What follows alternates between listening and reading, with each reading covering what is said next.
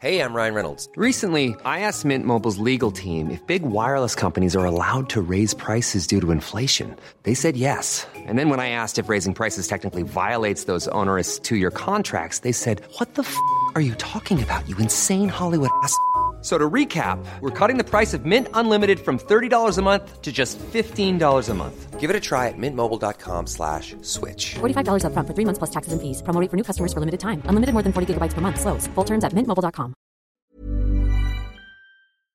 Du weißt ja aus eigener Erfahrung, dass immer, wenn ich bei irgendjemandem bin zu Hause, dann frage ich immer, ob es was Süßes gibt. Ja, Und- bin ich ganz genauso. Und so war das letztens auch bei meiner Mutti. Und ich habe jetzt eigentlich nicht erwartet, dass jetzt was Krasses um die Ecke kommt. Aber meine Mutti kam dann mit einem Riegel von Ahead an. Und Ahead macht Produkte mit weniger Zucker. Und sie hatte mir den Caramel Kakao gegeben. Der hat unter der Schokolade so eine Karamellschicht. Und Mm. oh mein Gott, der schmeckt einfach so gut. Ich kam nicht drauf klar. Und meine Mutti sagte dann, ja, die bei Ahead schmecken aber alle richtig gut. Oh, klingt richtig, richtig geil. Ich finde so, oh, Karamell, da bin ich einfach immer zu haben. Ich bin, da bin ich eine Karamellmaus. Aber den Aufstrich, von dem hast du mir auch erzählt, den hast du fast aufgegessen, oder? Ja, ich bin eigentlich treue Schokoaufstrichesserin von einer bestimmten sehr bekannten Marke. Und ob ihr es mir jetzt glaubt oder nicht, der wurde abgelöst von Crazy Hazel und der schmeckt genauso. Nee, der schmeckt nicht genauso. Der schmeckt sogar noch viel besser und viel schokoladiger. Es ist wirklich, ich, ich, ich komme da immer noch nicht drauf klar. Nee, ihr glaubt das jetzt auch nicht. Ich habe das auch nicht geglaubt. Chano hat mir davon erzählt und ich habe ihr das auch nicht geglaubt. Und dann habe ich den probiert und es ist ja einfach so verrückt. Der schmeckt wirklich genauso. Und als wäre es die, ich habe es damit verglichen, als wäre es die große Schwester Ja. von dieser Sache. Nämlich noch, noch, noch besser, noch schokoladiger, noch die, die Geschmacks, das Geschmacksprofil ist noch tiefer.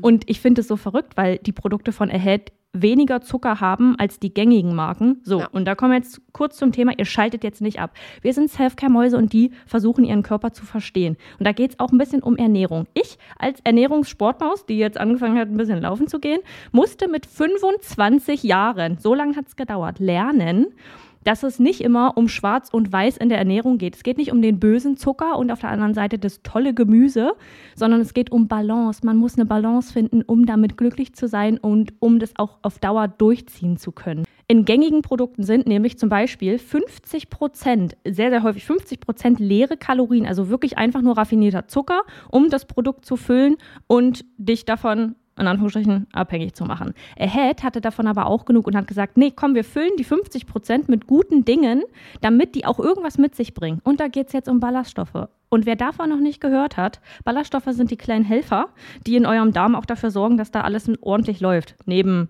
guten Bakterien. Aber Ballaststoffe füttern die guten Bakterien zum Beispiel eben auch. Und auf Dauer, wenn man darauf achtet und weniger Zucker zum Beispiel isst, mehr Ballaststoffe, dann ist das gut für euren Darm und auch deutlich besser für euren Blutzuckerspiegel, was dann zum Beispiel geringeres Risiko für Herzkrankheiten oder Typ 2 Diabetes gibt. Und jetzt Ernährungsstunde beendet, wir kommen zu den nicen Dingen. Ihr müsst es einfach mal selber ausprobieren, Leute. Wir können jetzt hier so viel erklären, wie wir wollen, aber eure kleinen Geschmacksknospen da auf der Zunge, die müssen es selbst mal erleben.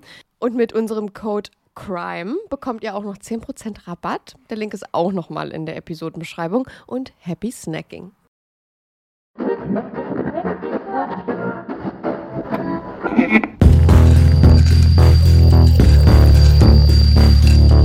Überdosis Crime, der Podcast. Hallo und herzlich willkommen zu Überdosis Crime. Ich bin Saskia. Und ich bin Chenoa und bei uns geht es um nationale und internationale Verbrechen. Hallo, Lay. Hallo Leute, wir, Wir sind haben- wieder da. Wir, Wir sind wieder da. wir hatten eine Woche Pause. Ja, wir haben letzten Monat in Bulk aufgenommen, also haben mehrere Folgen direkt hintereinander gedreht und haben uns jetzt eine ganze Weile nicht gehört. Zumindest nicht Ja. in diesem Format hier. Ja, ja. Und ähm, wir haben das ja anfangs schon mal gemacht und dann zwischendurch aufgehört und irgendwie wieder so ein bisschen wöchentlich äh, aufgenommen. Ja. Aber wir haben uns jetzt dazu entschieden, es erstmal wieder so zu machen, weil das ein bisschen easier ist ähm, mit der Planung. Und dann ist dieser eine Aufnahmetag und dann ist es erstmal weg, weil Ja, wir allem- beide ja arbeiten und das, ist immer ein bisschen schlecht. Ähm, Vor allem ist es ja auch einfach effektiver. Also es ist, das haben, haben wir wirklich bemerkt, dass das irgendwie so effektiver ist. Aber für euch kommt es einfach immer noch so vor, als würden wir, oder hoffen wir jedenfalls, also wir erwähnen es zwar immer, aber wir hoffen trotzdem, dass das ähm, einigermaßen, ja, okay ist für euch. Aber ich denke, Ja. Sollte doch. Also ich wollte es auch eigentlich bloß sagen, weil es so weird ist, jetzt aufzunehmen, weil man es so lange nicht hatte Mhm. und jetzt auch so zu wissen, so drei Folgen durchballern, Ja. wenn wir es schaffen. So, mal gucken, ich muss mir morgen noch einmal aufnehmen. Ja, Ja, Leutis, genau. ähm, wir haben den 1. Mai ja, stimmt. Heute ist äh, der Tag der Arbeit. und wir Und arbeiten. ein Feiertag. Und wir, ja, kann man schon so sagen. ja, ist euch mal allen aufgefallen eigentlich, dass äh, alle Feiertage aufs Wochenende fallen dieses Jahr? Sogar Weihnachten und so? Das ist ja ähm, richtig super, frech. super geil. Das ist halt ein sehr arbeitgeberfreundliches Jahr, um das jetzt mal hier einfach so zu droppen. Komisch, dass das jetzt auch so passiert ist. Aber 2021 hat sich gedacht, 2020 war doch nicht kacke genug. Hauen wir noch mal drauf. Ja, ja, na, es ist ja so ja wegen des Schaltjahres sein, glaube ich, aber das habe ich nur gehört, das weiß ich nicht und da bin ich auch nicht so bewandert, dass ich das jetzt äh, hier einfach so sagen kann. Ich glaube, wir beide sind gerade darauf bedacht, die Folgen gut durchzukriegen und uns nicht allzu oft zu verlesen. Ich habe meinen Fall übrigens auch nicht nochmal durchgelesen. Oh oh. Und deswegen würde ich sagen, fangen wir direkt mit dem Verbrechensalphabet an. Wir quatschen nicht lang drum herum. Willst du starten? Unser Buchstabe für das Verbrechensalphabet heute ist das T und ich habe mir dafür den Begriff der Todesstrafe ausgesucht. Die Todesstrafe ist die gesetzlich vorgesehene Tötung eines Menschen als Strafe für ein Verbrechen, dessen er für schuldig befunden wurde. Ihr geht in der Regel ein Gerichtsverfahren voraus, das mit einem amtlichen Todesurteil endet. Das gesamte Verfahren kann nur durch dazu bevollmächtigte Vertreter der Behörden eines Staates vollzogen werden. Ähm, in Deutschland gab es ja auch mal die Todesstrafe und die wurde aber abgeschafft und im Grundgesetz verankert. Ähm, die letzte Hinrichtung der ja, Deutschen Republik war 1949 und das war die Hinrichtung an Berthold Wehmeier, äh, der wegen Mordes und Vergewaltigung verurteilt wurde. Und das Krasse daran ist irgendwie, dass zwölf Tage später, am 23. Mai 49, das Grundgesetz in Kraft trat, dass die Todesstrafe abgeschafft wird. Ja. Ja, und dann wurden alle anstehenden Todesurteile in Haftstrafen einfach umgewandelt. Und die letzte Hinrichtung der Deutschen Demokratischen Republik, also der DDR, fand im Jahre 1981 noch statt. Ach, krass. Ja, Oha. fand ich auch richtig krass. Ja, da war ja die BRD ein bisschen früher dran auf jeden Fall. Ist ein bisschen schneller durchgesetzt. Ja. Okay. Mein Begriff fürs Verbrechensalphabet heute ist der Trittbrettfahrer. Als Trittbrettfahrer wird in der Kriminologie ein Täter bezeichnet, der sich die Ideen und Vorgehensweisen anderer zunutze macht. Das bedeutet, dass der Täter den Hergang eines in der Vergangenheit durch einen anderen Täter begangenen Verbrechens nachahmt. Dabei handelt es sich in der Regel um nicht aufgeklärte Verbrechen und dies hat für den Trittbrettfahrer drei Vorteile. Erstens, der Täter muss sich selbst keine Gedanken um die Vorgehensweise machen. Zweitens, er weiß bereits, dass die Vorgehensweise von Erfolg gekrönt sein wird, da es in der Vergangenheit bereits einmal funktioniert hat, so vermindert sich also das Risiko des Scheiterns. Und drittens, wird das Verbrechen entdeckt, wird die Polizei annehmen, der Täter des ursprünglichen Verbrechens habe ein weiteres Mal zugeschlagen und so sinkt das Risiko, entdeckt zu werden.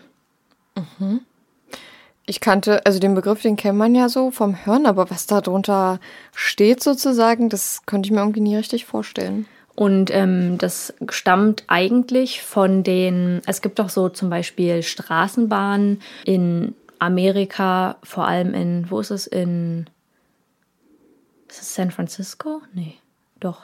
Wo man auf, in die, also die Bahn relativ offen ist und man direkt reinspringen kann. Ich weiß gar nicht, ob es San Francisco ist. Bringt gerade was durcheinander?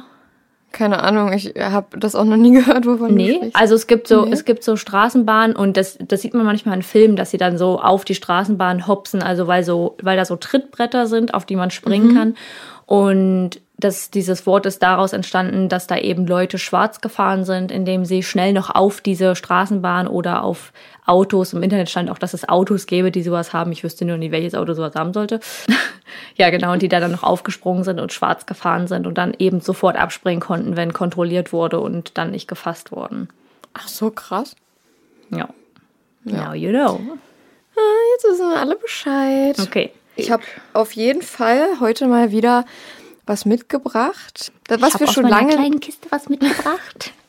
Genau, meine kleine ähm, Vorratskiste. Nee, ich äh, habe tatsächlich erst vor ähm, einer halben Stunde aufgehört, den Fall zu schreiben, weil ich war gestern so müde und hab, musste gestern zwei Fließtexte schreiben. Und das dauert äh, bei mir mal ein bisschen länger. und ja, ich hatte das Glück, dass ich schon manche Sachen halt in Sätzen ausformuliert hatte. Ähm, ich Ähm. habe am Donnerstag recherchiert und Fließtext geschrieben. Ich wollte nämlich eigentlich gestern den Fließtext schreiben und habe dann gedacht, oh nee, fängst jetzt an, machst das jetzt. Ich glaube, ich habe Ja. bis 14 Uhr oder so von 9 bis 14 Uhr recherchiert und dann komplett den ganzen Tag Fließtext geschrieben und ich war so durch danach, aber ich war halt auch voll froh, es dann hinter mir zu haben, Ja. weil das zieht sich ja dann auch mit dem Fließtext und ich muss sagen, ich war echt gut fokussiert am Donnerstag. Das hatte ich, glaube ich, bei noch keinem Fall, dass ich so gut fokussiert durchgearbeitet habe, ohne viel Pausen. Ich bin zwischendurch einmal kurz spazieren gegangen, weil ich ein bisschen frische Luft brauchte. Aber ansonsten. Meinst du, das lag am Fall selber? Mm, ja, weil es mich auch schon sehr interessiert hat. Aber auch, weil ich so dachte, ich muss es jetzt halt fertig machen, weil ich hatte ja letzte, letzte Woche Urlaub oder diese Woche Urlaub und ähm, wusste, dass ich eigentlich meinen Freitag entspannt verbringen möchte, ohne jetzt noch viel machen zu müssen. Und dann so dachte ich, mache das jetzt fertig und dann hat sich das vor allem, weil ich auch einmal so im Thema war. Also mir waren die ganzen Sätze oder die ganzen Stichpunkte, die ich formuliert hatte, irgendwie noch bewusst, was ich damit meinte und so. Und dann war es einfacher, das in Fließtext zu schreiben. Ja. Ja. Okay. Okay, ja, also ich habe was mitgebracht aus der Kategorie, die wir schon lange nicht mehr hatten. Äh, ich glaube, das letzte war tatsächlich Saskia, die äh, diese Kategorie abgedeckt hat. Und das war in einer der ersten Folgen, ich glaube Folge Krass. 4 oder so. Ja, genau. Und dann würde ich einfach sagen, ich würde jetzt nicht vorher sagen, um welche Kategorie von Mordfall es sich handelt. Aber ihr werdet es schon schnell selber rausfinden. Vor allem, weil vielleicht auch der Name einigen bekannt vorkommen könnte, weil es jetzt nicht so ein unbekannter Fall, ne? Also Ah. äh, ist jetzt trotzdem leider wieder ein bekannterer Fall. Aber wir werden ja sehen, vielleicht kennen ihn ja manche noch nicht. Oder vielleicht sind auch ja ein paar hier auch Leute- Informationen drin, die ihr noch nicht kanntet. Ja, und wir haben ja hier auch Leute, die gerade mit True Crime eingestiegen sind oder sich da noch nicht so viel mit befasst haben. Und ich finde es auf jeden. Fall spannend. Ich kenne nicht so viele Fälle. Also Leute, ich muss sagen, mit jedem, mit jeder Folge. Ich hatte noch keinen Fall hier, außer damals mit Gypsy Blanchard. Ja. kannte ich, glaube ich, keinen Fall. Leute, solltet ihr hier Geräusche hören, bei mir im Hintergrund oder auch bei Chenor, wir haben nicht die coolsten Nachbarn oder Katzen. Ja, richtig. Und falls ihr den Fall jetzt nicht unbedingt direkt am ersten Tag, an dem es rauskommt, hören solltet, könnt ihr bei uns auf Instagram bei überdosis.crime.podcast Mit. UE. mal schauen. Wir posten da ja zu jedem Fall drei Bilder. Das erste, in dem kann man mitraten. Das ergibt oft Sinn, wenn man direkt mit an dem Sonntag dabei ist und sieht, wie das Bild hochgeladen wurde, weil man dann mitraten kann, um welchen Fall es geht. Und die anderen beiden Bilder sind dann zu Tätern oder Opfern oder weiteren Informationen. Also schaut da gerne mal vorbei. Ihr könnt ja nebenbei ein bisschen scrollen und gucken. Ist auf jeden Fall Ja. spannend, ähm, Bilder dazu zu sehen oder manchmal auch, wie die Mordwaffe aussieht oder Tatorte. Also, genau. Also auch wenn die Leute das direkt hören, wenn die Folge rauskommt, sind ja die Fotos trotzdem schon online. Also dann können sie sich ja auch die Fotos angucken. Ja, ja, nee, genau. Aber ich meine, wenn man jetzt direkt in der Nacht die Folge hört und nur das erste Bild draußen ist mit den Illustrationen und dann der erste Post dazu, dann, also der zweite Post, der fehlt ja dann meistens. Der zweite von den Informationsposts. Ja, So. genau, ja. Ja. Gut. Triggerwarnungen, die Timestamps und andere Anmerkungen zur Folge findet ihr in der Episodenbeschreibung. Man hört nicht oft von Kindern, die selbst eines Tages herausfinden, welche dunklen Geheimnisse ihre Eltern haben. Denn einige von ihnen wissen diese sehr gut zu verstecken. Andere eher weniger. In Indianapolis im Jahre 1994 findet der 13-jährige Eric Baumeister auf dem Grundstück seiner Eltern einen skelettierten Schädel. Dies ist ja eines der unüblichen Geheimnisse, die Kinder vor ihren Eltern haben. Also der erste Fakt in dem Fall, ich saß hier gerade da mit großen Augen, dachte mir so, okay, wir starten direkt rein scheinbar. ähm, ich glaube schon nur wollte euch gerade sagen, dass es weird ist, englische Na äh, Deutsch, deutsche Namen Ja. englischsprachig auszusprechen, weil die Menschen dort ja, also sie hat gerade gesagt, die Leute kommen dort nicht äh, aus Deutschland oder sind nicht irgendwie, haben keine deutsche Abstammung. Deswegen muss man halt Baumeister sagen und Herbert und nicht Herbert. Ja. Ich hoffe, euch stört das jetzt nicht, weil es sind ja nun mal deutsche, richtig deutsche Namen. Ähm, aber Herbert Baumeister zu sagen, ist halt auch. Also Herbert ist nicht so schlimm, aber Eric, weil der heißt eigentlich Erich. Und Ach, ähm, in, in den USA sagen sie halt Eric zu ihm. Was war denn da mit der Familie los, dass die alle so deutsche Namen haben? Also ich habe darüber nichts gefunden, ich habe auch gegoogelt, aber die haben wohl keine deutschen Vorfahren, aber müssen sie ja, also sonst kommt ja so ein Name da nicht hin. Also so, wenn, wenn man halt einen, es gibt ja ganz oft auch so äh, Hoffmann zum Beispiel. Ähm, aber die haben dann oft trotzdem typisch amerikanische Vornamen. Also die heißt Ja. dann Susi oder so, whatever. Ja. Und Ja. nicht Erich und, und Herbert. Das ist schon, das ist schon ein krasser Zufall, wenn, wenn die keine deutschen Vorfahren Ja, haben. deswegen ist das jetzt so weird, das so auf Englisch auszusprechen, aber zum Beispiel, ähm, also der Vater, denke ich mal, von Herbert Baumeister ist, heißt auch Herbert. Und ich denke, dass die, ähm, dass vielleicht der Vater aus Deutschland kommen könnte von seinen Wurzeln, weil die Mutter heißt Elizabeth, aber es könnte auch Elisabeth heißen. Deswegen ist es, also vielleicht wisst ihr darüber irgendwas, ob sie irgendwie wirklich deutsche Vorfahren haben. Müssen sie ja eigentlich, also sonst hat man ja nicht so einen Namen. Irgendwo muss ja das sein. So. Ja, zumindest, dass man von den, also kann ja sein, dass sie von den Vorfahren nicht unbedingt was wissen oder dass jetzt die nicht, die Namen nicht bewusst ausgewählt haben. Aber wie gesagt, das wäre schon ein krasser Zufall. Ich würde aber vielleicht, also wenn es dich nicht stört, das trotzdem beim Englischen belassen, weil es auch für die Ja. Atmosphäre irgendwie ein bisschen, ich glaube, für die Leute, die gern ähm, Fälle aus den USA hören oder halt englischsprachige, also nicht englischsprachige, aber aus dem englischsprachigen Raum stammende Fälle, Ja. ähm, ist es vielleicht cooler für die Leute, wenn man es auf Englisch ausspricht. Genau, ja. Herbert Baumeister wird 1947 in Indianapolis als ältester von vier Kindern geboren. Seine Eltern Herbert und Elizabeth sind liebevolle, aber auch strenge Eltern. Obwohl es in Herberts Kindheit keine außerordentlichen Ereignisse gibt, beginnt er im Teenageralter verhaltensauffällig zu werden. Er scheint besessen vom Tod zu sein und spielt statt mit Matchbox-Autos lieber mit toten Tieren, die er irgendwo fand. Hin und wieder nimmt er einige von ihnen mit zur Schule und legt diese den Lehrern, die er ganz besonders mochte, auf den Tisch. Äh, was? Als Geschenk. Als Zeichen seiner Wertschätzung. Herbs Verhalten wird von Zeit zu Zeit immer bizarrer und seltsamer, sodass seine Eltern den Entschluss fassen, ihm psychologischen Tests zu unterziehen. Die Diagnose? Schizophrenie und mehrere Persönlichkeitsstörungen.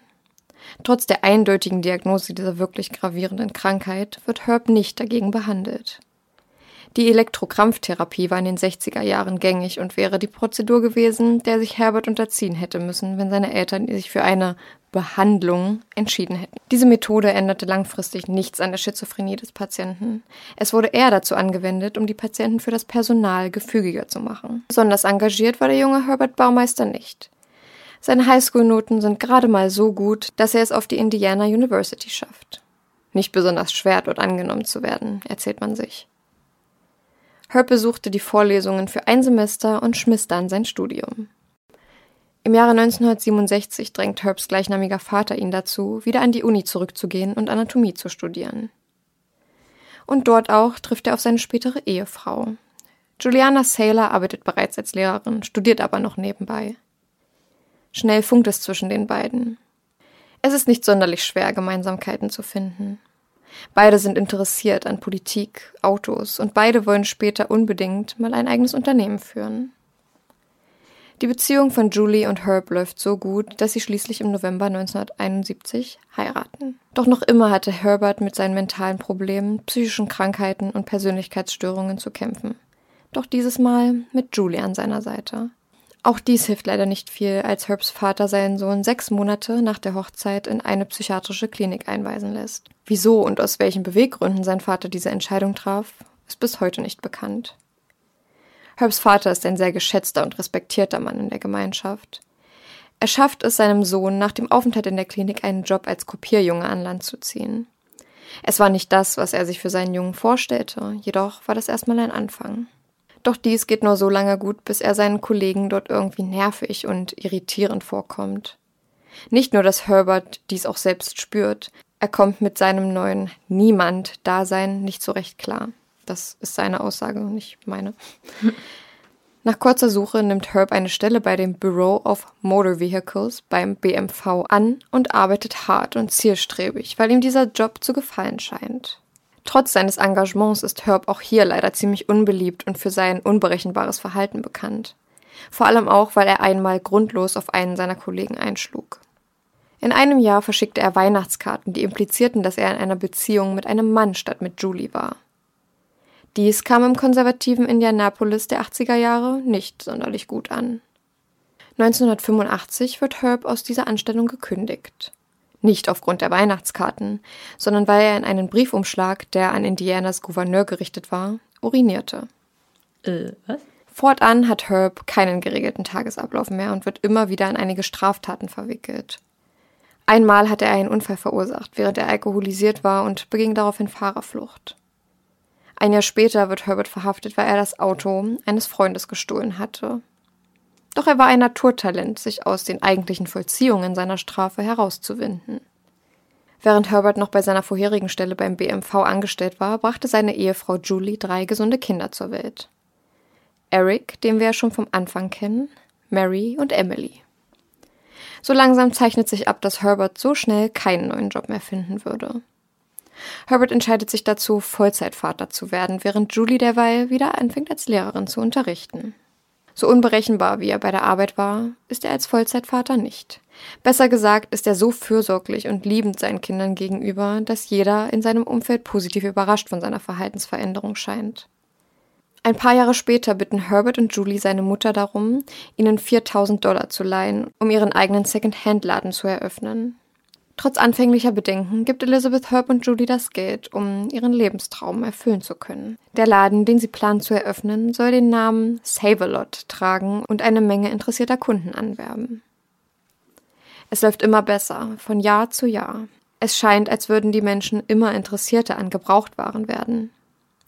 Herb und Julies viertes Baby, welches definitiv der Laden war, wurde sogar so erfolgreich, dass sie 15.000 Dollar für gemeinnützige Zwecke spenden konnten. Stellt euch einmal vor, ihr werdet mit einer Sache, in die ihr Herzblut, Schweiß und Tränen steckt, erfolgreich. Dieser eine Traum wird zur Wahrheit für Julie und Herb Baumeister. Und weil die Save-A-Lot-Filiale so ein Erfolg war, eröffneten sie schon nach kurzer Zeit eine zweite. Herb und Julie sehen bereits das rote Save-A-Lot-Logo vor ihren Augen aufblitzen, in jeder Stadt, in jedem Dorf.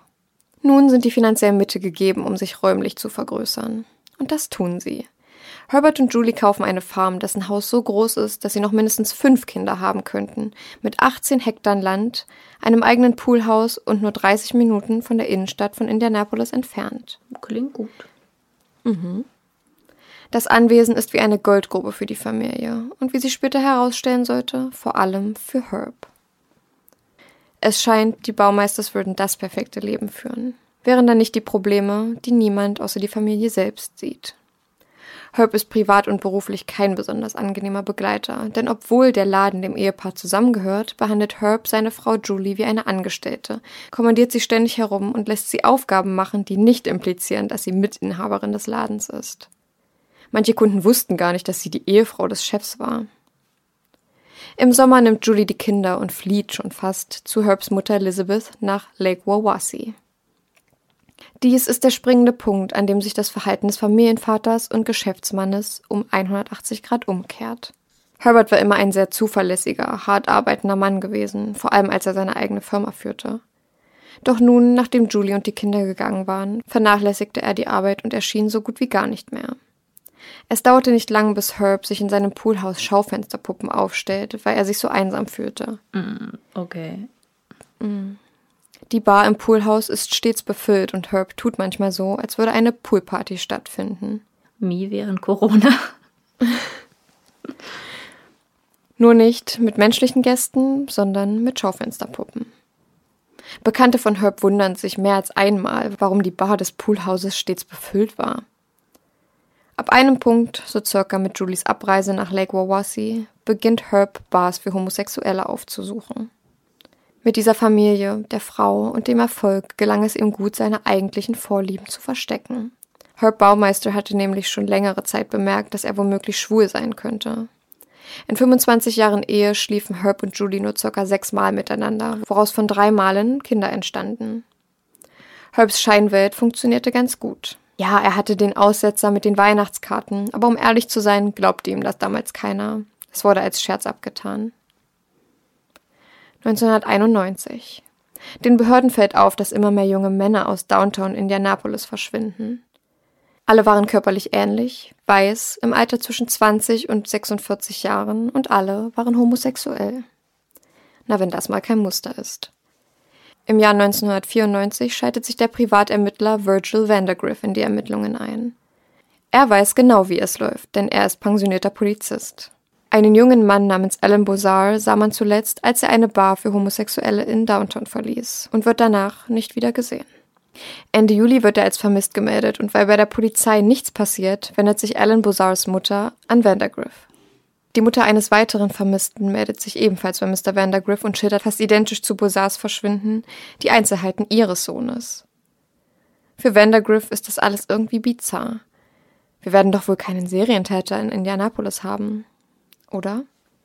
Weil Vandergriff die ganze Sache ziemlich am Herzen liegt, entscheidet er, sich der Sache anzunehmen und in den besagten Bars ein- und auszugehen und die Gäste dort zu befragen. Schnell wird ihm klar, hier gibt es ein Problem. Denn es sind nicht nur zwei oder drei Männer verschwunden. Es sind weitaus mehr. Circa zwölf an der Zahl. Oh. Nachdem Vandergriff wirklich viele und aussagekräftige Informationen gesammelt hat, die bei der Suche der verschwundenen Männer helfen sollen, präsentiert er sie seinen ehemaligen Kollegen bei der Polizei Indianapolis.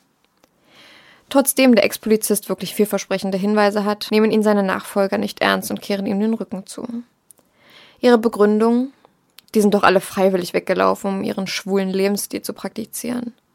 Während Vandergriff darum kämpft, ernst genommen zu werden, macht Herbs und Julies Sohn im Garten der Familie eine Entdeckung. Mittlerweile waren sie wieder zurückgekommen von Lake Wawasee.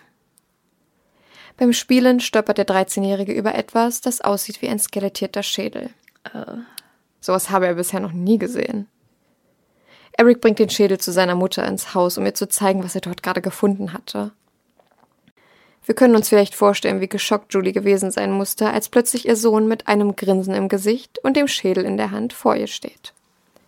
Sie bittet ihn, ihr sofort zu zeigen, wo er den Schädel gefunden hatte. Ihr Sohn bringt sie zu der Stelle, an der er im Garten darüber stolperte. Julie hätte am liebsten einen lauten Schrei losgelassen, denn vor ihr liegen die vollständigen, skelettierten Überreste eines Menschen. Mm. Natürlich konfrontierte Julie Herb damit, welche aber Entwarnung gab und sagte, dass dies eine medizinische Requisite seines Vaters sei, die er für die Arbeit als Arzt benötigte. Julie nahm dies erstmal so hin, bemerkte aber, dass irgendwas wirklich schief lief. Ein Anruf ereilte Mr. Vandergriff. Der junge Mann, der ihm folgende Informationen überbrachte, bestand darauf, anonym zu bleiben. Sagen wir, er hieß Charles. Charles vertraute dem Privatermittler an, dass er vor kurzem in einer Bar für Homosexuelle angegriffen wurde. Er war wohl ein Freund einer der verschwundenen Männer gewesen. Eines Abends, so sagt er, war er wieder mal in einer der schwulen Bars, in der er schon oft gewesen war. An diesem Abend stellte sich ihm ein Mann namens Brian Smart vor. Charles erzählte, dass er mit Brian den Abend verbrachte, erzählte und trank. Sie lernten sich kennen an diesem Abend. Brian Smart fragte Charles, ob er Lust hätte, mit ihm zum Haus seines Chefs zu kommen, weil er dort noch einige Sachen zu erledigen hatte. Er stimmt zu und Brian fährt ein Auto mit einem Kennzeichen aus Ohio vor. Sie fuhren circa 30 Minuten. Wohin genau, wusste Charles nicht. Er konnte auch rundherum nicht wirklich viel sehen. Es war alles so dunkel. Smart fährt auf ein riesiges Grundstück, welches eher farmmäßig wirkte. Er lud Charles ins Poolhaus ein und erzählte ihm, dass sein Chef dort eine Bar habe, an der er sich bedienen könnte. Schon beim Hinlaufen fallen Charles die Schaufensterpuppen im Poolhaus auf, was ihm Unbehagen bereitete. Verständlich. Smart bot Charles einen Drink an. Dieser lehnte jedoch höflich ab. Brian Smart wollte von Charles wissen, ob er schon mal Erotic Asphyxiation ausprobiert hat und ob er Lust dazu hätte. Erotic Asphyxiation ist der englische Begriff für die Atemkontrolle. Hm. Diese ist eine Sexualpraktik aus der Richtung des BDSM. Dabei wird die Atmung des passiven Partners vom aktiven Partner kontrolliert. Sie kann erschwert oder für ganze Zeit auch ganz unterbrochen werden. Nicht ohne Grund ist dies eine der gefährlichsten Sexualpraktiken. Obwohl dies für Charles seltsam, gruselig und einfach komisch klingt, stimmt er zu. Das, das ist mir ein Rätsel. Also Ja. nicht seine Entscheidung. Das jetzt mal, sei mal ganz außen vor Ja. gestellt, aber Ja, ja. Nicht, weil er es unbedingt ausprobieren wollte, sondern eher, weil er seiner neu gewonnenen Bekanntschaft aus irgendeinem Grund nicht widersprechen wollte. Smart stranguliert Charles, für den dies, so wie er in diesem Moment dachte, zu dieser speziellen Sexualpraktik gehörte. Doch als es jedoch immer enger und enger wird und Charles zu ersticken droht, realisiert er, dass Brian gerade versucht, ihn zu ermorden. Charles tut nun so, als würde er bewusstlos sein. Brian Smart ist der festen Überzeugung, dass er sein Date für diesen Abend getötet hatte und war sichtlich überrascht, als Charles die Augen öffnete, sobald die Schlinge um seinen Hals sich lockerte. Um glimpflich aus der Sache wieder herauszukommen und nicht wie ein Mörder zu wirken, fuhr er Charles nach Indianapolis und verabredete sich mit ihm für die kommende Woche auf ein neues. oha, der ist dem Tod mal ganz fix von der Schippe gesprungen. Und Oha. jetzt pass, und jetzt pass auf. Als es zu dem Treffen kam, war Charles wie vereinbart am Treffpunkt, doch Brian Smart schien nicht aufzutauchen. Schön Ich weiß- oder was? Ich weiß es auch nicht. Weiß man nicht. Vielleicht hat es auch irgendwie da was damit zu tun gehabt, ob er ihn irgendwie auch versucht hat, zur Strecke zu bringen oder so. Dass, also so, dass man ihn halt dann, weiß ich nicht, mit der Polizei abführen kann oder so. Ich weiß es nicht, aber naja. Das ist ja wirklich weird. Der Privatdetektiv Vandergriff ist, als er diese Geschichte hört, sofort sicher, das ist unser Mann und vermutete, dass er für das Verschwinden der Männer verantwortlich sei. Charles und Vandergriff versuchen für ein Jahr vergeblich herauszufinden, wer Brian Smart war, bis Charles ihm zufällig in einer Bar begegnet. Charles rennt hinaus, um sich das Kennzeichen von Brians Auto aufzuschreiben. Bei der Überprüfung des Kennzeichens durch Vandergriff zeigt sich schnell, dass das Fahrzeug nicht auf einen Brian Smart zugelassen ist, sondern auf einen Mann namens Herbert Baumeister. Oh, was für eine Überraschung. eine Überraschung. Vandergriff unterrichtet eine befreundete Polizistin von seinen gesammelten Informationen. Sie versucht daraufhin so schnell wie möglich einen Durchsuchungsbefehl für die Fox Hollow Farm, auf der Herb lebte, zu erwirken. Die Behörden empfanden den Tatverdacht nicht als dringlich genug, ihr diesen zu erteilen. Kurze Zeit darauf betritt Juliana Baumeister, Herbs Frau, die Polizeistation von Indianapolis. Sie berichtet den Ermittlern, Herb habe sich verändert, einen Nervenzusammenbruch gehabt. Sie würde demnächst die Scheidung einreichen. Als nächstes erwähnt seine Ehefrau den menschlichen Schädel und das Skelett, welches ihr Sohn auf dem Grundstück der Baumeisters gefunden hatte. Julie Baumeister hält die Ermittler dazu an, eine Durchsuchung auf deren Grundstück durchzuführen. Nun, aufgrund der Aussage von Herberts Ehefrau, bekamen die Ermittler die Genehmigung, das Grundstück der Familie zu durchsuchen. Die Polizei und Spurensicherung fand auf dem Grundstück der Baumeisters die skelettierten Überreste von mindestens elf Männern. Ja. Leider konnten nur acht von ihnen erfolgreich identifiziert werden. Eine Warnung über Herb Baumeister wird in Indianapolis verbreitet. Auf Flugblättern, im Radio, im Fernsehen. Überall war Herbs Gesicht zu sehen. Doch von diesem, der sich die letzten Tage bei seiner Mutter aufhielt, gab es keine Spur. 3. Juni 1996, Ontario, Kanada. Eine Gruppe von Wanderern ist gerade auf dem Weg, sich einen Provinzpark näher anzuschauen, als sie die Leiche von Herb Baumeister auffinden. Er hat eine einzige Einschusswunde auf der Stirn und einen Abschiedsbrief in der Tasche. Neben seinen sterblichen Überresten findet man einen 357er Magnum Revolver.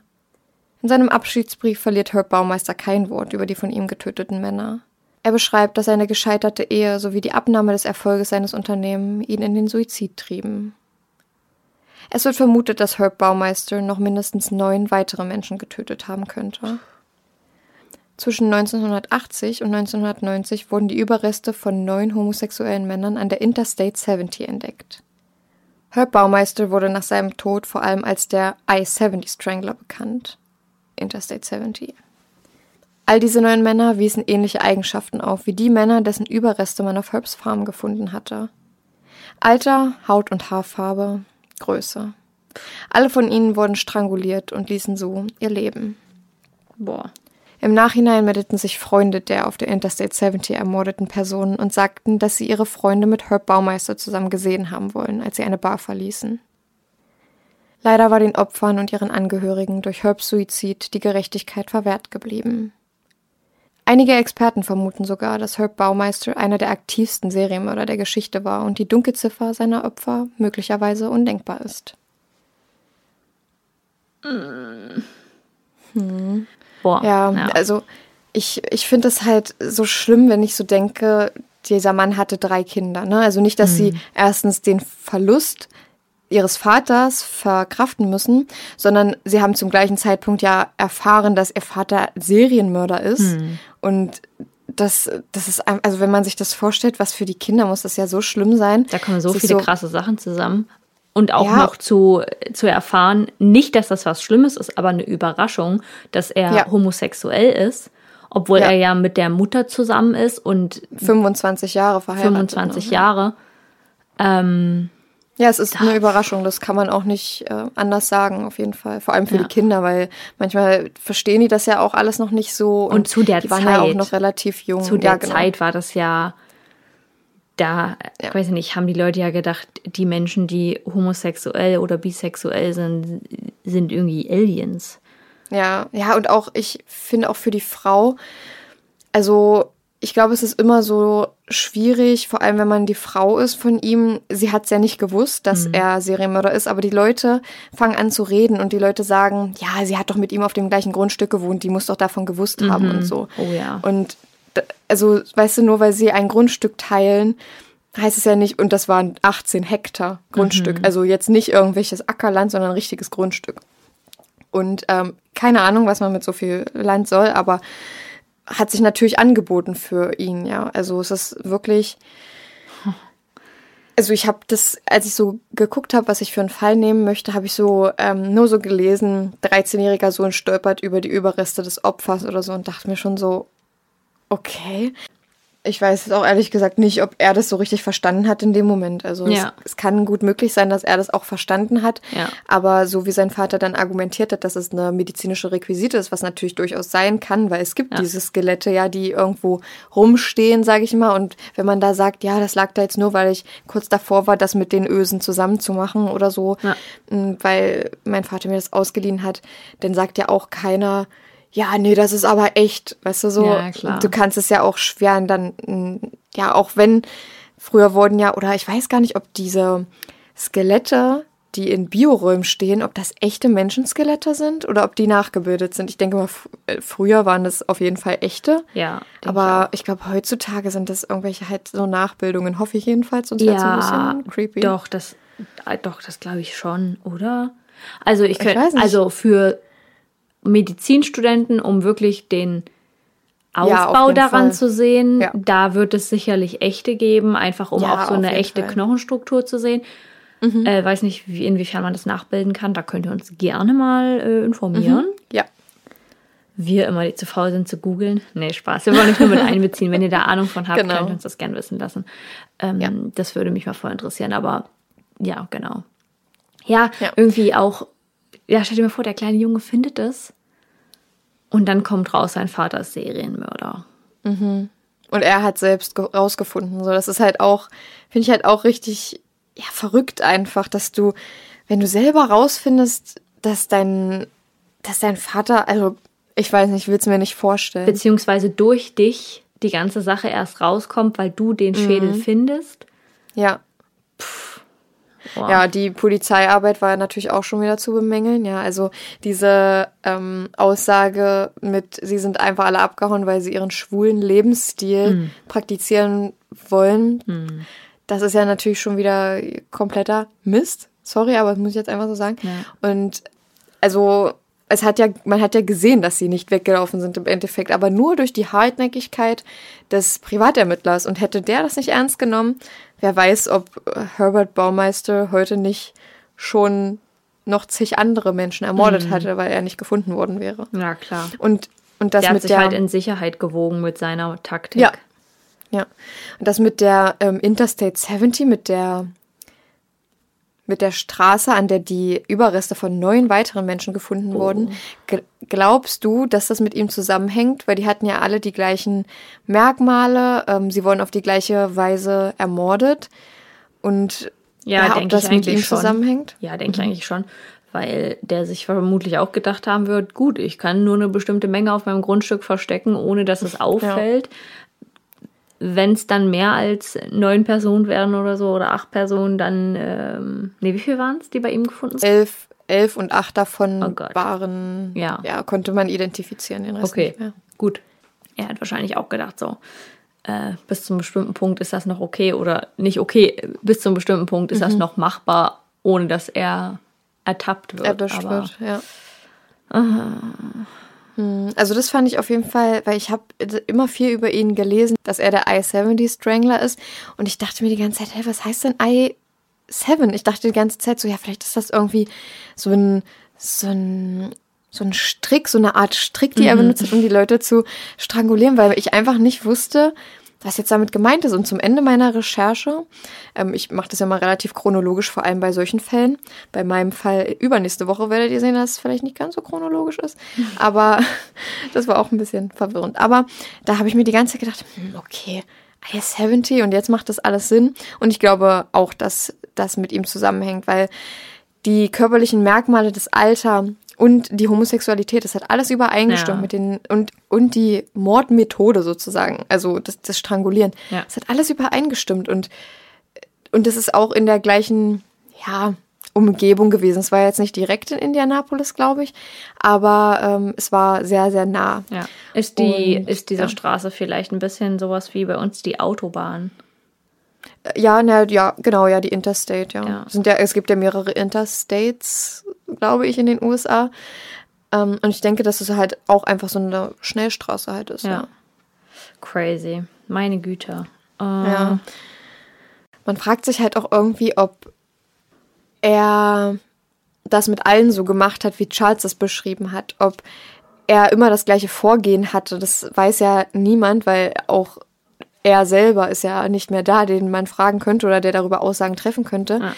Also geht man davon aus, dass ähm, die Beschreibung, die Charles abgab, dass er das bei allen so gemacht hat, weil er wahrscheinlich einmal gemerkt hat, okay, es ist effektiv. Wenn ich die Leute frage, ob sie mit mir diese Atemkontrolle machen, dann habe ich die Möglichkeit, sie zu töten, ohne dass sie es sofort merken. Und wenn sie es merken, dann habe ich schon so die Kontrolle über sie, dass sie keine andere, also dass sie keine Möglichkeit haben, irgendwie zu entkommen. ja. Aber gar nicht so doof von dem, wie hieß er nochmal, Charles? Charles, hm? Also es ist ja ein fiktiver Name, weil er wollte nicht genannt werden, aber ich glaube, nach Herberts Tod hat man seinen Namen veröffentlicht. Okay. Ähm, ja, der. Das ist ja auch gar nicht so blöd gewesen von ihm, dann bewusstlos zu tun. Ich denke auch immer da, Ja. also wenn mir sowas mal passieren würde, würde ich das wahrscheinlich auch machen. Das denke ich auch manchmal.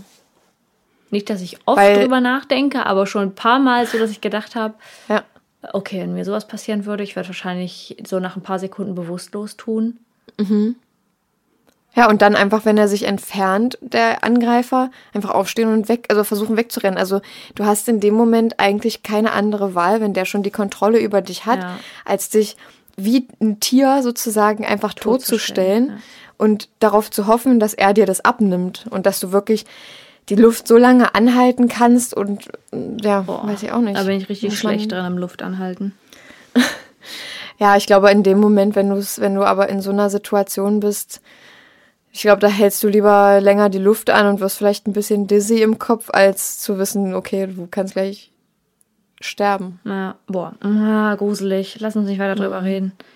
Auch die, diese Atemkontrolle selber, also das ist ja ein, ein Teilbereich des BDSM. Ja. Und ich hatte mich ja darüber dann auch ein bisschen informieren müssen. Und ich muss echt sagen, also ist ja, jeder Mensch kann ja seine Vorlieben haben, aber das find, fand ich schon wirklich gruselig und ich glaube auch, dass da wirklich viel, viel passieren kann. Also, ähm, und ich, also ich persönlich kann es mir jetzt nicht vorstellen, wie Leute sowas irgendwie toll finden können, zu machen oder zu praktizieren, aber da, Ich glaube, Das das, ist gar nicht so unverbreitet.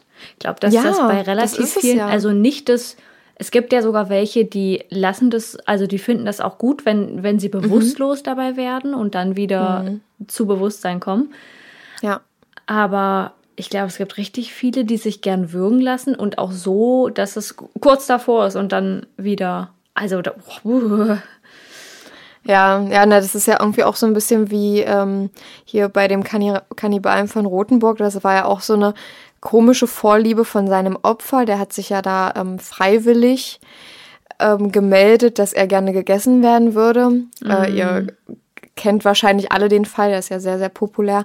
Und das ist, das ist ja auch wieder sowas, wo ich mir denke, ja, okay, aber hm, naja. Ja.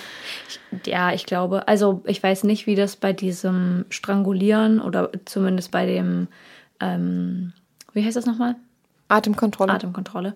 Nicht strangulieren, so Atemkontrolle. Ähm, wie es dabei ist, aber ich könnte mir vorstellen, dass bei dem Kannibalismus und auch bei der, bei der Vorliebe gegessen zu werden, da ist psychisch, da ist, Ja. da steckt psychisch auf jeden Fall ein Grund dahinter, dass das, dass das so ist. Also irgendwas verknackst, das, was da passiert ist. Weil Ja. das ist ja, das spricht ja auch total gegen den Instinkt des Menschen. Instinkt des Überlebens, weil man gegessen werden will. Ja.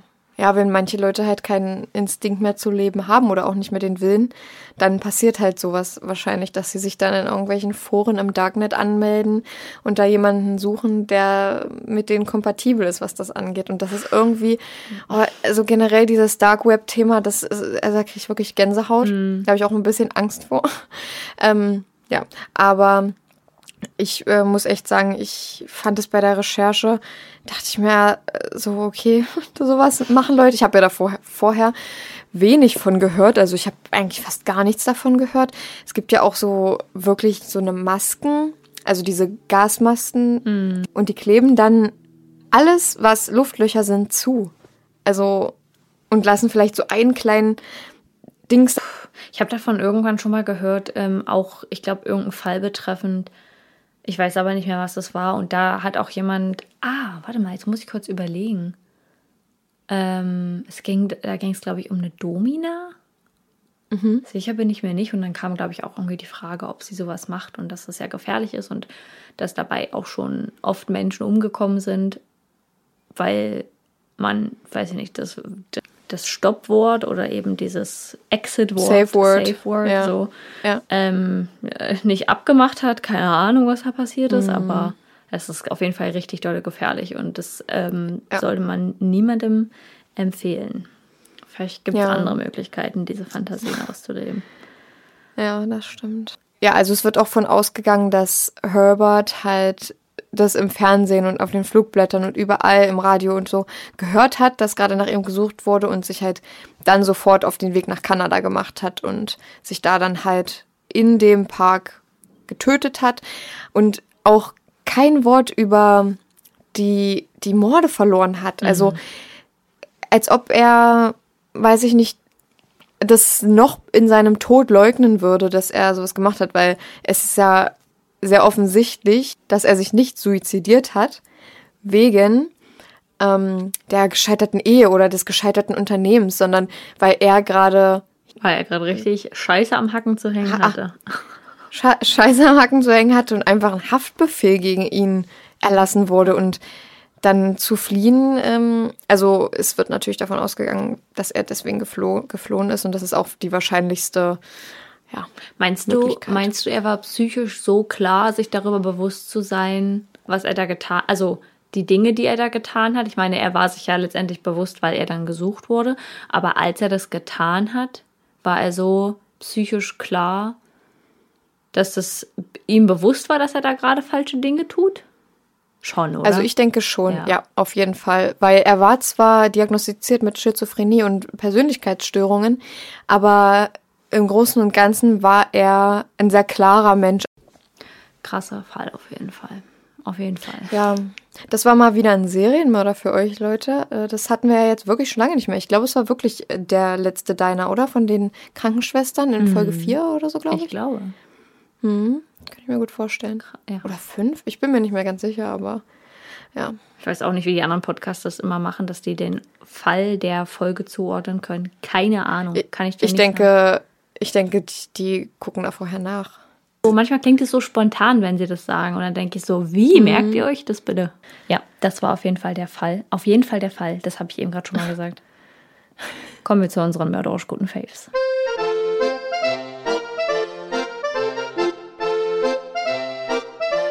Ja. Intro. Ich kann gerne anfangen, wenn du willst. ja, fang an. Ich habe einen Stehschreibtisch.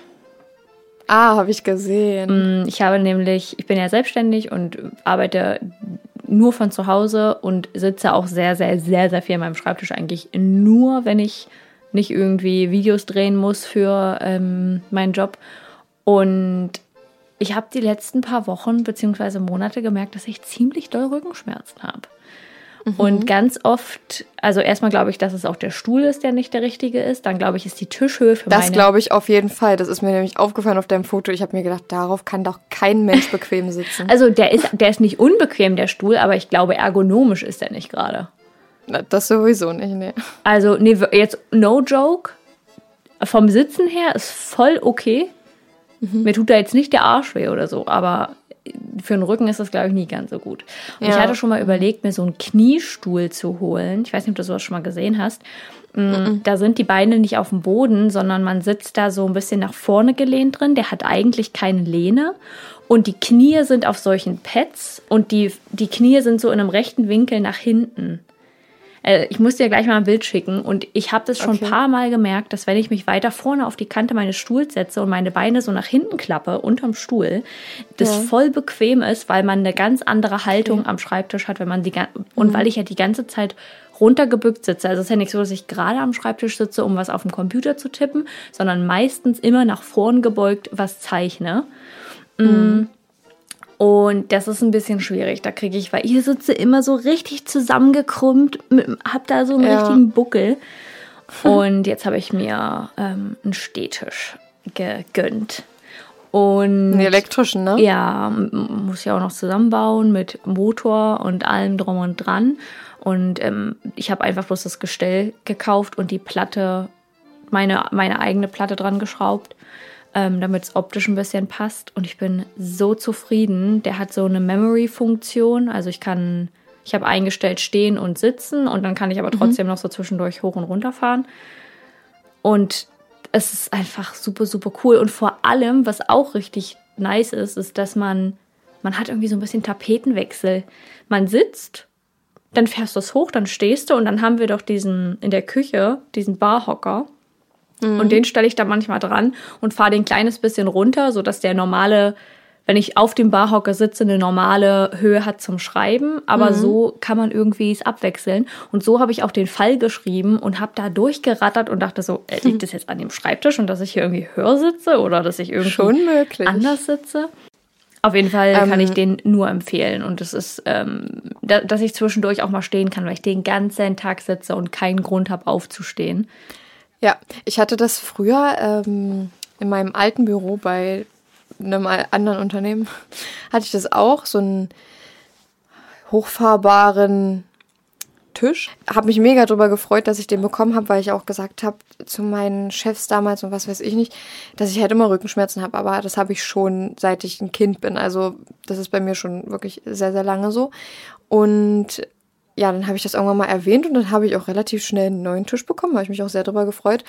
Und im Endeffekt habe ich es aber fast nie benutzt, den hochzufahren, weil, oh, ich dachte mir mal so, nee, also jetzt stehen eigentlich kein Bock, weil ich äh, sitze zwar acht Stunden am Tag, aber ähm, ja, dann so kurz mal stehen, das ko- konnte ich halt nicht. Wenn man läuft, ist das was anderes, aber einfach so rumstehen kann ich nicht. Ich muss auch muss sagen, sagen- ich muss mir dabei Schuhe anziehen.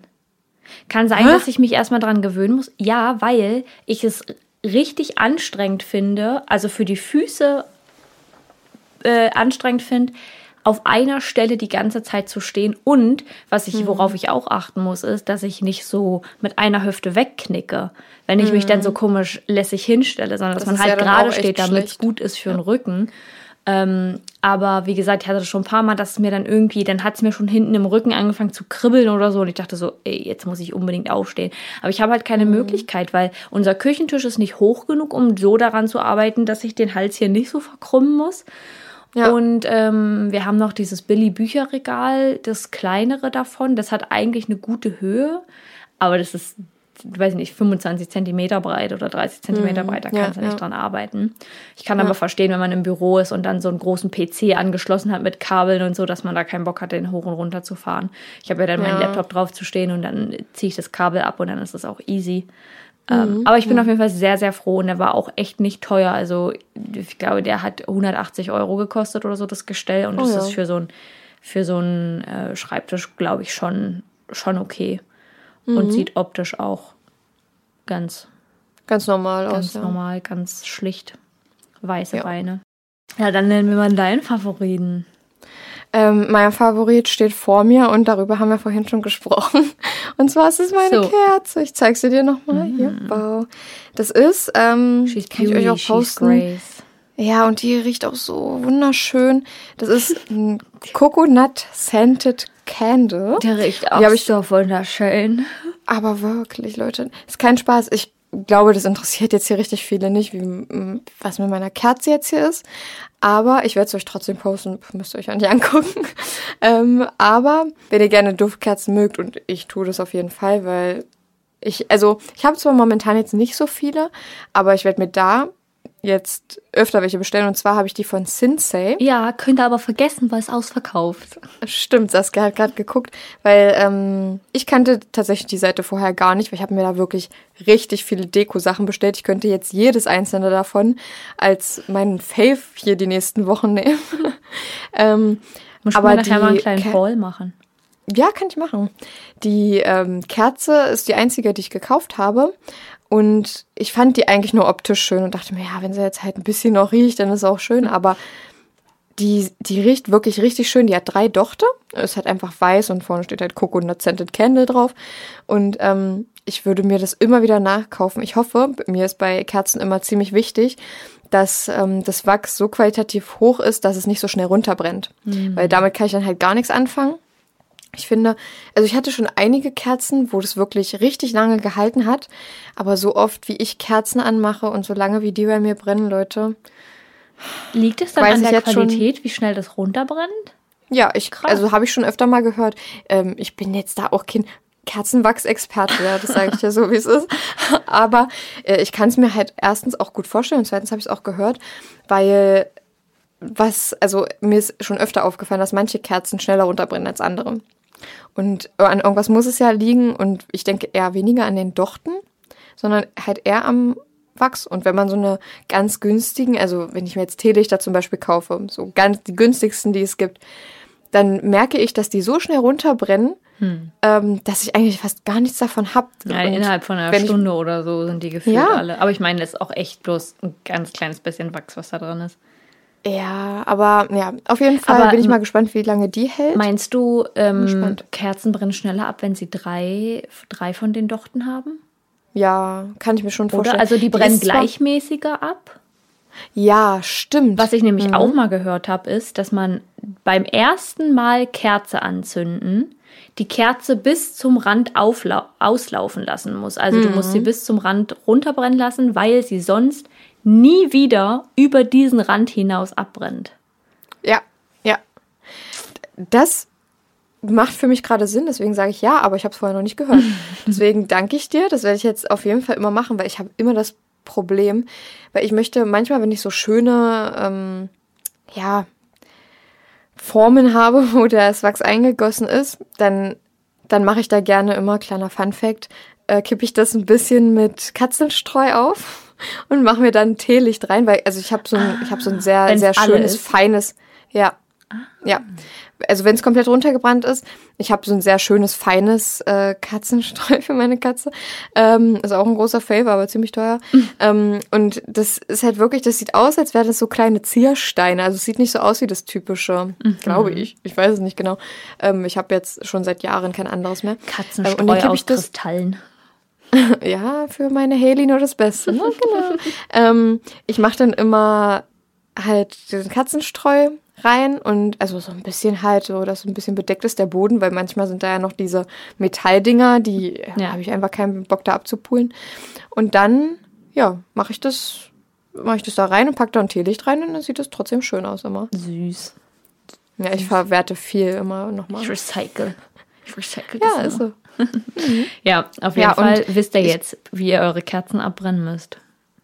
Ja, genau. Das ist, also ich weiß das jetzt auch und ich freue mich sehr über die Info, weil ich sehe gerade, es ist zwar alles gleichmäßig abgebrannt, steht natürlich gerade vor mir, ähm, aber eine Seite noch nicht und deswegen gut, weil ne, wir nehmen jetzt hier zwar noch ein paar Stunden auf, aber damit es auch schön, äh, schön aussieht. Weil das Problem ist nämlich auch immer, wenn die dann anfangen, wenn da dann anfängt, so eine richtige, so eine richtige Grotte zu entstehen, dann ja. hast du verloren, weil ganz oft dann auch der Docht einsinkt und dann, dann ist vorbei. Dann musst Ja, du dann- das erstmal rauskratzen alles. dann kannst du deine Kerze vergessen. Ja, also dann musst du echt da irgendwie mit einem Messer oder mit einem Löffel ran und alles abkratzen, sodass der Docht erstmal wieder Ja. frei liegt. Das muss ich bei einigen Kerzen hier zu Hause machen, weil ich das nämlich eine ganze Zeit lang nicht wusste. Ich weiß das erst seit einem halben oder dreiviertel Jahr oder so.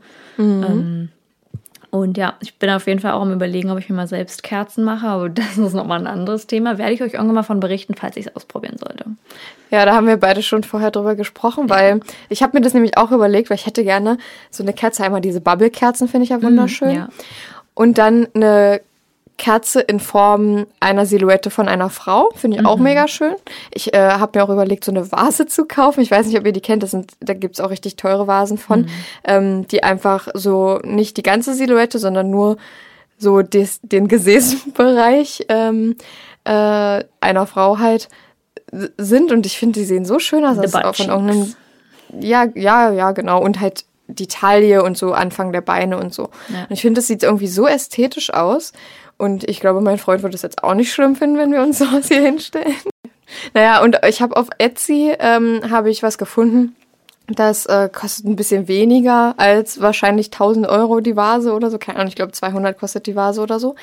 Und ähm, ja, sowas finde ich halt mega schön. Und da habe ich auch gedacht, ob ich mir da mal so eine Kerzen gieße. Hab mir da schon, hab, also ich habe das ernsthaft schon in meinem Warenkorb auf Amazon, diese Form. Aber ich dachte mir jetzt auch so, ja komm, Ja, wir ich können habe ja mal, so viele Sachen. Wir können ja mal, wenn Corona nicht vorbei ist, weil es wird sowieso nicht richtig, das, diesen Satz können wir eigentlich weglassen.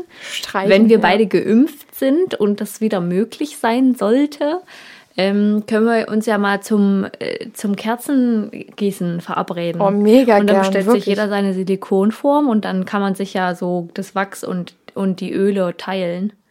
Ja, Und dann ja. Können Vielleicht machen wir ja auch mal äh, dabei einen kleinen Livestream. wäre ja mal eine Option. Ich meine, kann man ja nichts verlieren, ne? Ja, Leute, wir haben so viel vor, wenn alles wieder ein bisschen normaler vonstatten Ja. läuft, aber wer weiß, Erstmal wann wir kleines das Meetup. umsetzen können. Ja, ist so. Naja, auf jeden Fall äh, kann ich, ich, ich möchte gern, weil wir gerade von Silhouette gesprochen haben, ich möchte gerne so einen Blumentopf haben, an dem zwei Brüste kleben. Habe auch schon mal überlegt, ob ich den selber mache, aber ich habe, ich kann ja nirgends, ich kann nirgendwo brennen, also den Ton brennen. Ach so, hm. Und Ja, außer in unserer ehemaligen Schu Schule. Ja, also ich ähm, von einer Freundin, die Mama, die arbeitet in der Grundschule und die hat mir das sogar angeboten, aber jetzt gerade momentan ist das sowieso schwierig und ähm, ja, das ist von der Logistik her ein bisschen complicated, weil ich bin in Dresden und äh, die ist bei meinen, also in meinem Heimatdorf und das ist ein bisschen Ja, ja. naja, und dann muss man ja auch das noch bemalen, also das erstmal brennen, dann bemalen, dann nochmal brennen und so. Und, naja, Ja, das What stimmt. Ja, das ist, ähm, werden wir schon irgendwie, wir werden unsere Träume schon irgendwie verwirklichen. ja. hoffen wir mal, dass das alles bald hier ein Ende hat. Mhm. Ähm, und dass unsere Notbremse jetzt hier greift, aber Genau, Also, ähm, ich wollte nur sagen, dass ich mich auf jeden Fall impfen lasse, aber es noch ganz Ja. äh, surreal ist und irgendwie so, weiß nicht, ich noch nicht angekommen bin an dem Punkt, wo ich sage, krass, ich bin halt auch irgendwann dran. So der Punkt, wenn es heißt, du kannst dich jetzt impfen lassen. Ich werde es auf jeden Fall machen, aber es ist trotzdem verrückt. Okay, Ja, ja. Ladies, Gut, dann sind wir schon wieder am Ende angekommen. Also ich bin auch hier am Ende, aber jetzt geht's direkt Jetzt weiter. schon? Nee, ich habe ein bisschen Kopfschmerzen, um ehrlich zu sein. Aber liegt auch daran. Mhm. Vielleicht ist es wegen meiner Kerze, weil die bis zu dir durch. ich denke auch, ich denke auch. Weil Saskia kriegt nämlich immer ein bisschen Kopfschmerzen von so krass ge, äh, gesenteten Ker Ja, ich glaube, es sind nicht mal die stark, stark riechenden Kerzen, sondern es kommt darauf an, welcher Geruch und Mhm. ähm, ob der qualitativ hochwertig ist oder nicht. Ich denke mal, Ja. es gibt auch Kerzen, die sind teuer und die würde ich nicht vertragen.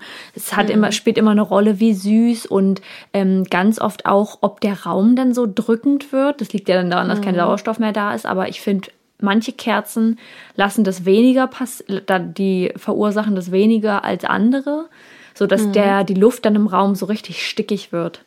Ja. und so drückend irgendwie, dann kriege ich Kopfweh. Aber nee, ich glaube, Mhm. es liegt auch ein bisschen daran, dass ich, ja, ich bin ein bisschen müde. Ich war erst um dreiviertel eins im Bett und dann hat mein Wecker um acht geklingelt.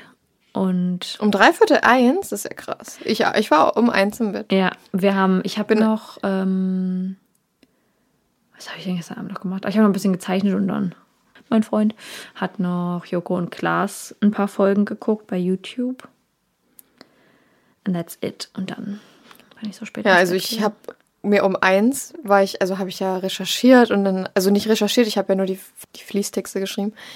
Und dann war ich auf einmal so, es ist jetzt um eins, ich bin todmüde, weil ich ähm, halt um fünf aufstehe jeden Tag und halt gestern auch, also vorgestern, nee, ja, gestern Morgen auch. Und dann war ich bis um eins wach Oh, und ich dachte mir so, nee. Ähm, und dann war ich wirklich so müde, dass mir schwindelig geworden ist. Ich weiß nicht, ob du das kennst. Mir wird ich habe das richtig oft. Mir, wird Ich- schlecht, wenn ich müde bin. Wenn ich zum Beispiel auf Arbeit, also da gibt es so eine, also so eine Zeitspanne, wo mir manchmal, äh, wo ich manchmal ein bisschen müde werde. Und dann trinke ich aber einen Kaffee oder so und dann ist auch alles wieder gut. Aber in der Zeit werde ich auch manchmal richtig so ein bisschen dizzy. Weiß Ach, ich krass. Und auf jeden Fall war das ja gestern so und ich dachte mir so, nee, ich mache das lieber so. Ich stehe morgen um 6.30 Uhr, ich bin heute um 6.30 Uhr aufgestanden, Oh. auf einen Samstag, Leute. Ja, das ist ja gar nicht meins. Ich schlafe ja sonst bis um 12 oder so. also no joke am Wochenende, ich schlafe bis um 12.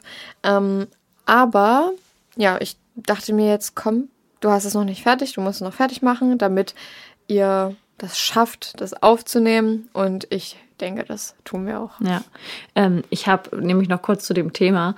Ich habe früher in der Schule, wenn ich abends, ich habe wirklich, also ich bin mir sehr, sehr sicher, ich hätte mein Abi sehr viel besser abschließen können, wenn ich mich richtig angestrengt hätte, wenn ich mich richtig reingehangen hätte, aber das habe ich nicht.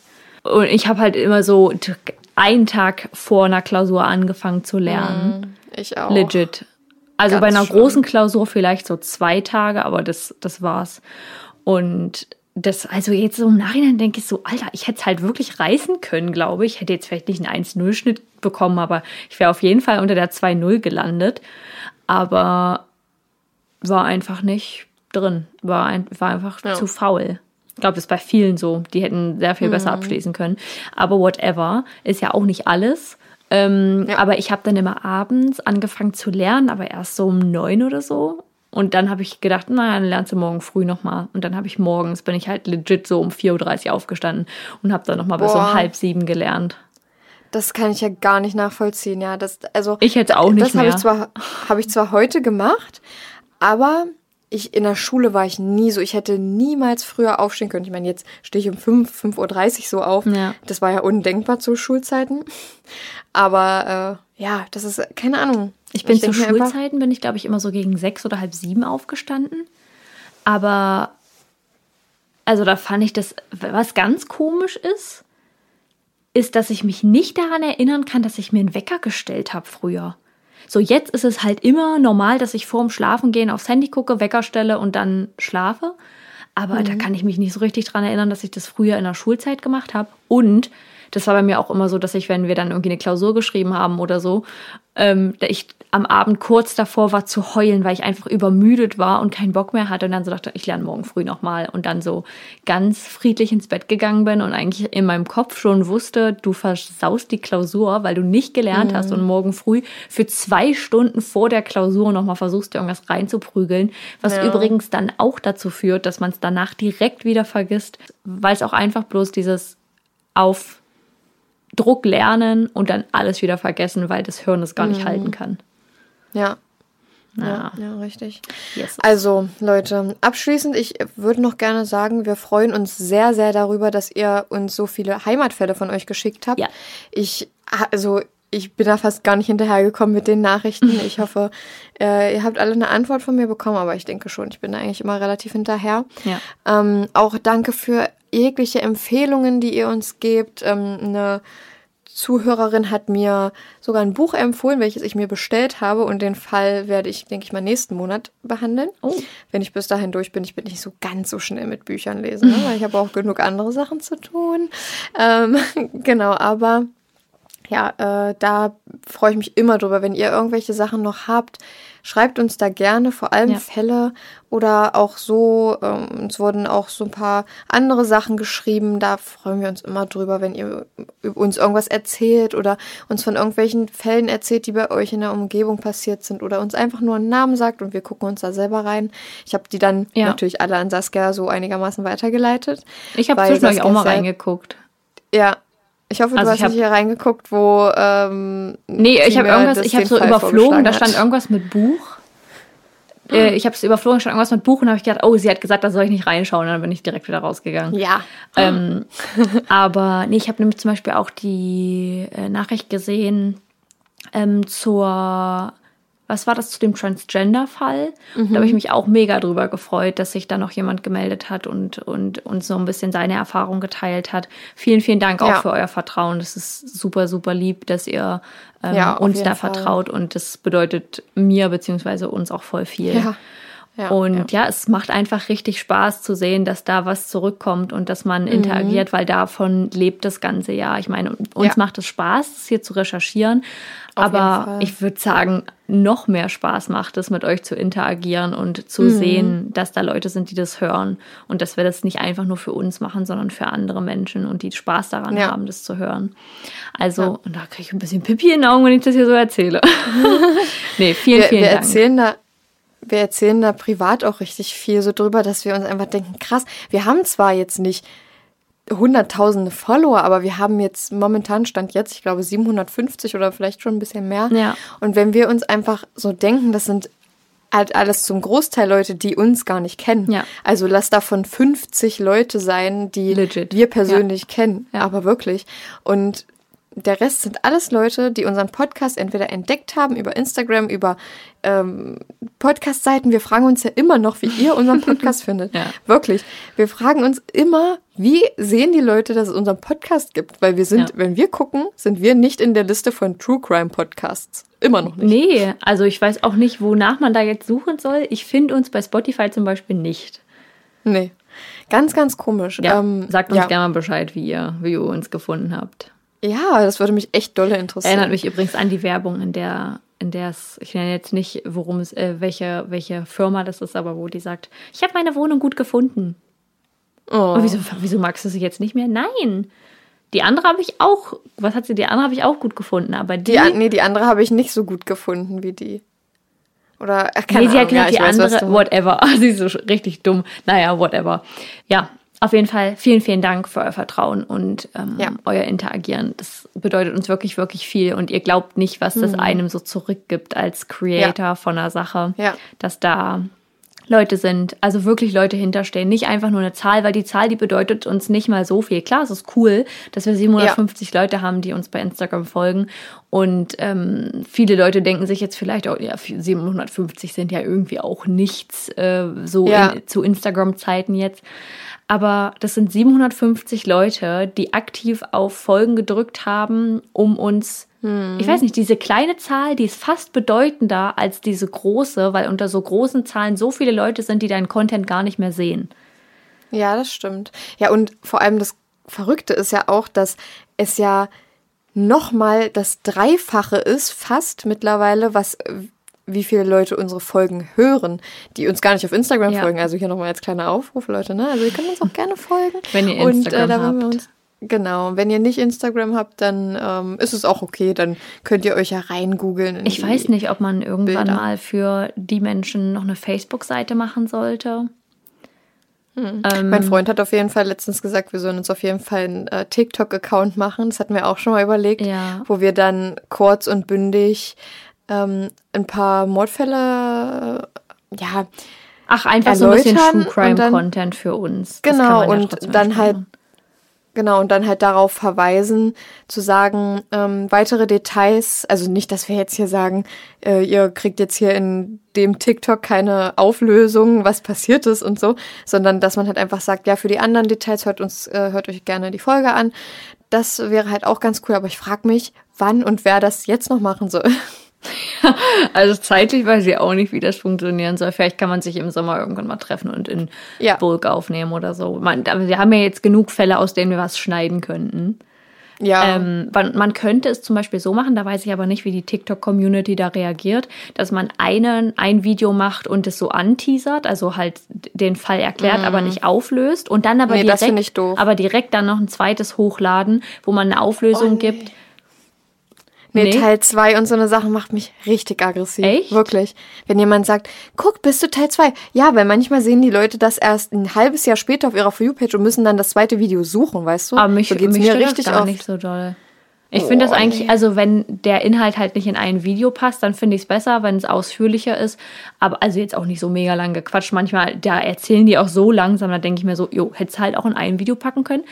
Aber manchmal, wenn der Content trotzdem so knackig ist und es aber nicht in ein Video passt, dann denke ich mir so, ja, ist auch okay, wenn es in zwei Videos, in zwei Videos gepackt Ja. wurde. Vor Ja, allem weiß ich nicht. geht es ja dann darum, also ohne zu sagen, man will dann, dass das Erfolg hat und es geht dann nur dann darum, Follower zu bekommen, würden wir das mit dem TikTok-Account ja erstmal nur machen, um unseren Podcast an mehr Leute zu bringen. Ja, auf jeden Fall. Und da bringt es uns nichts, wenn wir ein low-qualitatives Video haben, äh, was dann Nee. keine Views bekommt und wo die Leute denken, ach du Scheiße, was machen die denn da? Ähm, weil da geht's ja, da geht's ja dann tatsächlich, das ist ja dann einfach Marketing. Das ist eine Marketingstrategie und nicht einfach nur irgendwie mal eine lustige Sache, die man macht. Und da, das, Genau, ist, ja. das ergibt dann, also das, da ist dann das Preis, Preis-Leistung. Da ist dann Zeitaufwand und ähm, das Ergebnis Ertrag. ja. ist irgendwie, wiegt sich nicht auf. Genau. Ja, richtig. Okay. Abschließend, wir haben euch, wir haben euch alle lieb. wir haben euch alle lieb. Und Ja, und wir wünschen euch eine ganz tolle Woche. Ich hoffe, ihr freut euch, dass letzten Monat drei Folgen kamen. Vielleicht passiert das ja auch öfter. Wir schauen mal. ja. Auf jeden Fall hören wir uns in der nächsten Folge. Wir wünschen euch was. genau, in der Folge 22 nämlich, ne? Heute ist Ja. die 21. Ja. Habt's Jo. fein, passt auf euch auf. Genau, bleibt gesund. Bestenni. Wir hören uns beim nächsten Mal, Leute. Ciao. Ciao.